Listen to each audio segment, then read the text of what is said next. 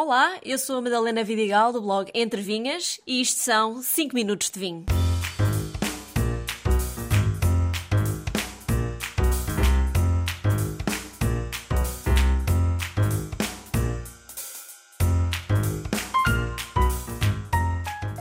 O Chile é um país com mais de 4 mil quilómetros de comprimento e muito e bom vinho. Hoje levo-vos a viajar pelos vinhos deste grande produtor na América do Sul. O vinho que abri para o episódio 2 foi o Toriga Nacional da Tabuadela, na região do Dão. Sendo o Dão o berço da Toriga Nacional, não esperava menos do que um vinho delicioso. Um vinho muito elegante, com acidez equilibrada, muita amora e ameixa preta frescas, com um ligeiro toque mentolado no final. Um bom exemplar da nossa casta rainha. À semelhança da Califórnia, nos Estados Unidos e Austrália, que falei anteriormente aqui no podcast, também o Chile é um país produtor de vinho no Novo Mundo, mas que já alcançou o seu lugar bem definido na produção de vinho. A história da viticultura no Chile remonta ao século XVI, quando os colonizadores espanhóis introduziram as primeiras vinhas na região.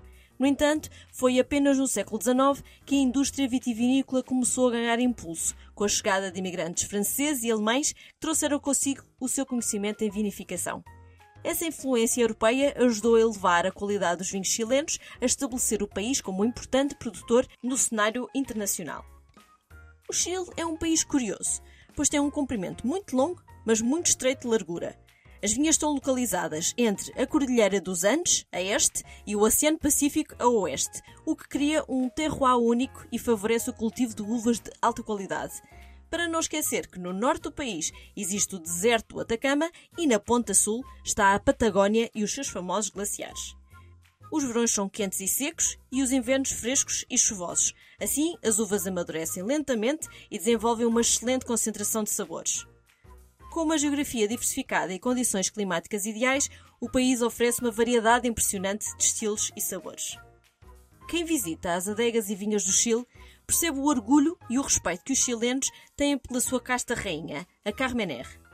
Entre as diferentes versões da história que eu vi quando visitei o país, percebi que foi a partir do último quarto do século XIX altura em que a praga da filoxera invadiu a Europa, que algumas castas foram levadas para a América numa tentativa de serem salvas.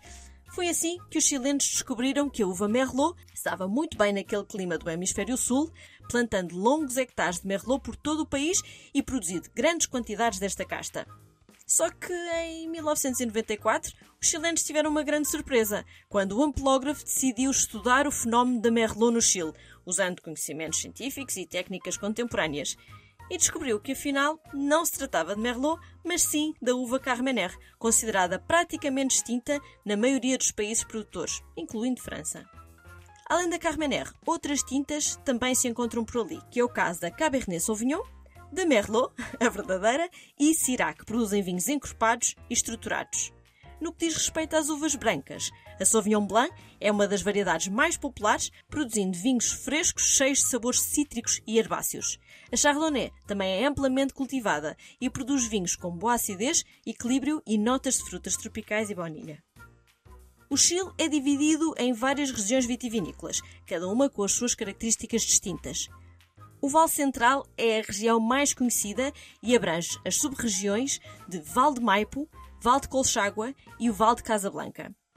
Enquanto que o Val de Maipo e Val de Colchagua são conhecidos pela produção de tintos encorpados e elegantes, o Val de Casablanca destaca-se pela sua produção de vinhos brancos frescos e aromáticos.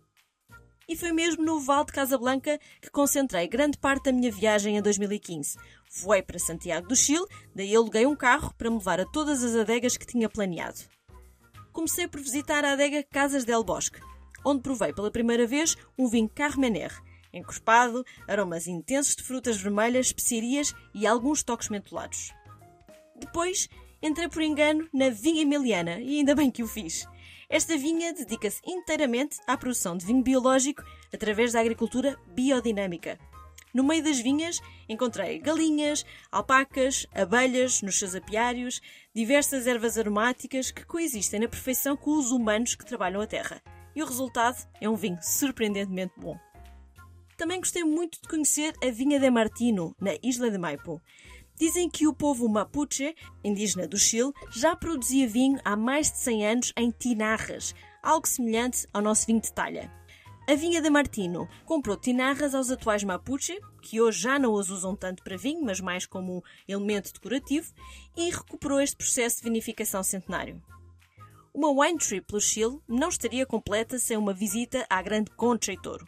Conhecida por ser uma das maiores áreas de vinha do mundo, é também uma das adegas mais visitadas pela proximidade à cidade de Santiago. No interior da adega antiga, escura e úmida, ouvi a história do Cacilheiro del Diablo, nome da marca topo de gama da adega. Posso dizer que o Chile foi um dos países do Novo Mundo que mais me surpreendeu, não só em vinhos, mas também em enoturismo, e por isso recomendo muito uma viagem até ao outro lado do Atlântico. Um brinde a todos e até ao próximo episódio.